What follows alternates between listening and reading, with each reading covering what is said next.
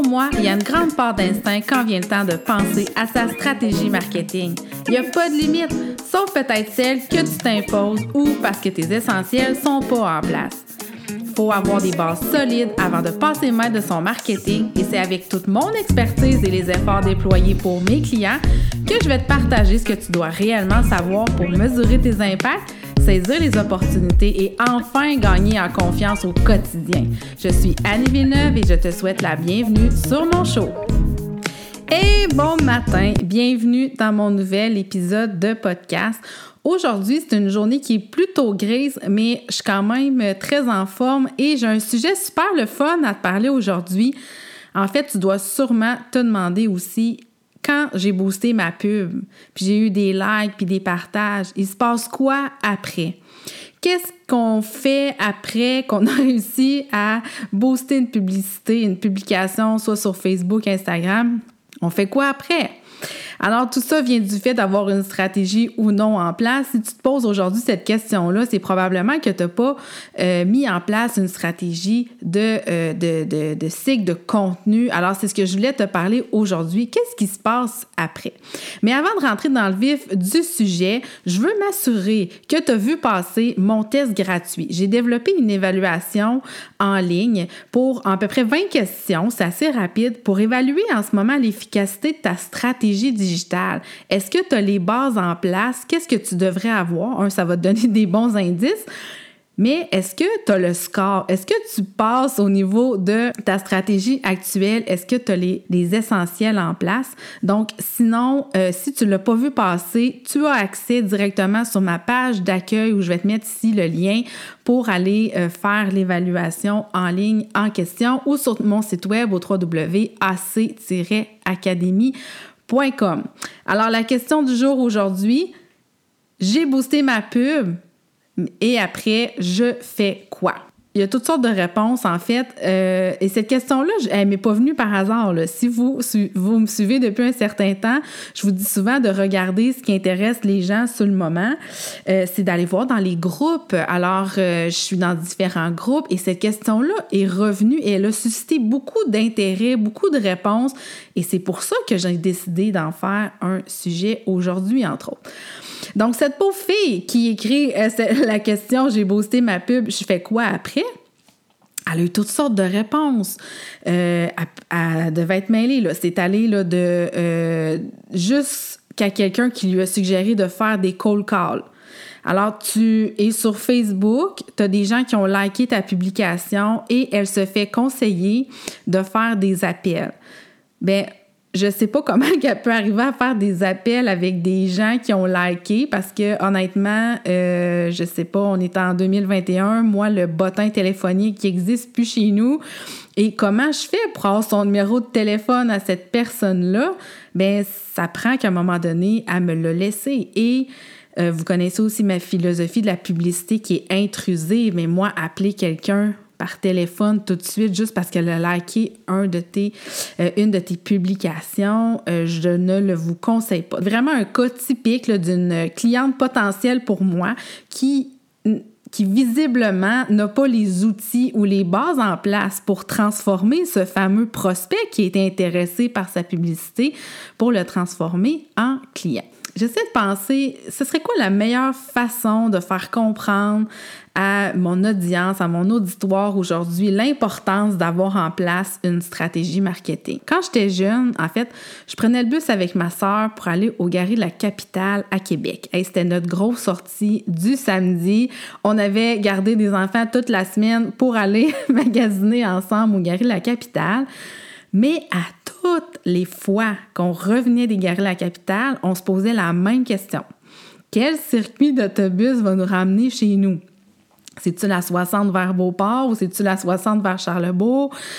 On était toujours mélangés avec les circuits d'autobus. Mais euh, on demandait un peu à n'importe qui de nous orienter. Puis on aurait pu vraiment tomber sur quelqu'un à un moment donné qui nous dit le mauvais chemin parce que lui, il pense qu'il a raison. Donc, la, meilleure personne, la personne la plus, euh, la plus propice à nous donner la bonne information, ben, c'est le chauffeur d'autobus. Fait qu'au final, après avoir demandé à plein de gens autour de nous, on a demandé au chauffeur d'autobus parce que c'est une ressource qui connaît les trajets. On serait quand même arrivé chez nous avec un mauvais circuit, là. Puis c'est déjà arrivé qu'on se trompe. Finalement, on a débarqué à une autre, euh, une autre station, on a racheté un billet d'autobus, on est revenu, ça a été plus long. Mais le parallèle que je veux faire avec ça, c'est que tu peux prendre un mauvais circuit.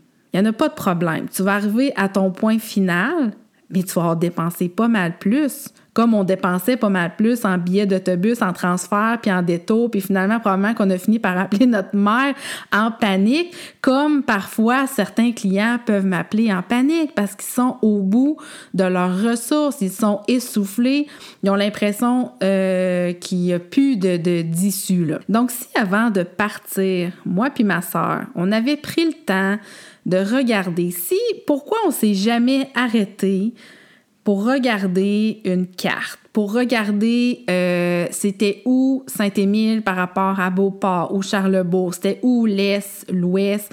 Pourquoi on s'est jamais arrêté pour regarder la carte comme il faut et ne plus avoir besoin de demander chaque fois quel circuit nous amenait chez nous?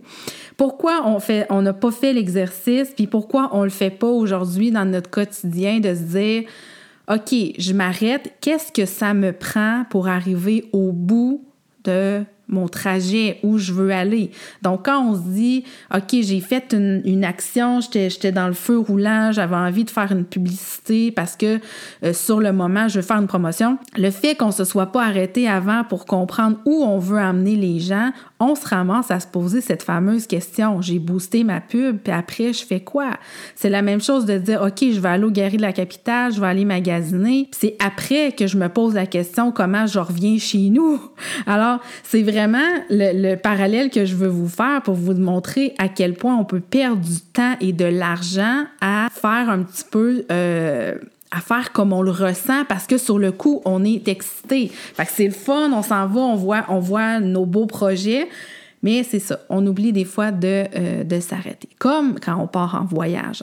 Combien de fois on prend la route, puis sans regarder le trajet qui va nous mener à la meilleure destination? Parfois, le chemin aussi le plus long pourrait nous convenir. C'est pas toujours le plus court puis le plus direct. Je vous explique, si par exemple j'ai envie de voir du paysage, de faire un arrêt pour manger euh, une petite croûte parce que je suis pas pressée, bien, je vais choisir la route qui convient à mon but parce que j'ai une raison, je veux voyager, euh, je veux voir du paysage, je veux jouer aux touristes. Et à l'inverse, si euh, je vais par voyage d'affaires, ben là, oui, je vais vouloir avoir le chemin le plus court, soit prendre par le train. On se pose des questions normalement avant euh, de partir en voyage, avant de, de, s'en aller quelque part. Ce sont des questions qu'on euh, qu'on se pose, à savoir le chemin, qu'est-ce qui va nous emmener à notre destination. Et c'est la même chose avec votre stratégie marketing. Vous devez vous demander quel trajet je dois prendre, quel trajet mon client va prendre du moment où il a liké ma publication jusqu'au moment où je veux qu'il consomme la promotion que j'ai mis dans cette fameuse publication, par exemple. Donc, lorsqu'on approche un prospect dans tout son processus, bien, lui aussi, il a besoin d'être guidé. Il a besoin de savoir que vous avez la bonne réponse pour lui et vous devez lui faire lui montrer en fait que lui montrer le bon chemin. Alors votre prospect a aussi besoin de se faire rassurer dans son processus et se faire montrer le chemin qu'il doit suivre, euh, gagner en confiance. Donc vous pouvez avoir des centaines et centaines de vues sur une publication qui est commanditée. Moi, je pourrais vous emmener 200 000 vues si vous voulez sur votre vidéo. Vous allez faire quoi après? Comment je peux savoir si la personne qui est venue sur votre publication, c'est vraiment une réelle cliente potentielle? Mais ça, ça débute par le cycle de vie du contenu, en fait. Donc, dès le départ, la première publication, elle doit avoir une intention de cibler un public large. Donc, en effet, si ta publication a emmené 200 000 personnes ou peu importe parce qu'elle avait un côté humoristique, elle, a été partagée, mais par la suite, tu dois communiquer avec ces personnes-là qui ont une interaction avec ta publication dans le but d'amener un côté un contenu qui est un petit peu plus stratégique, qui va aller un peu plus loin dans les détails que tu vas donner pour gagner la confiance de cette personne-là, pour lui montrer t'es qui, puis être en mesure de lui proposer un engagement ensuite envers vous, une action. Donc, avant de faire monter un individu dans votre voiture, avant de prendre l'autobus pour aller à quelque part, avant d'acheter un billet d'avion, bien, vous avez confiance, vous avez confiance de, votre destination. La personne qui like votre publication, bien, elle doit avoir, recevoir un contenu de valeur qui est ciblé pour la remercier, un, de son intérêt, puis qu'elle apprenne davantage à vous connaître. Donc ça, j'en parle souvent du no, like and trust. Et je trouvais que c'était une autre belle façon de vous amener l'importance d'avoir une bonne stratégie de contenu pour être en mesure de répondre à cette question qui est j'ai boosté ma pub et je fais quoi après? C'est vraiment la réponse que je vous donne, c'est d'avoir une stratégie de contenu.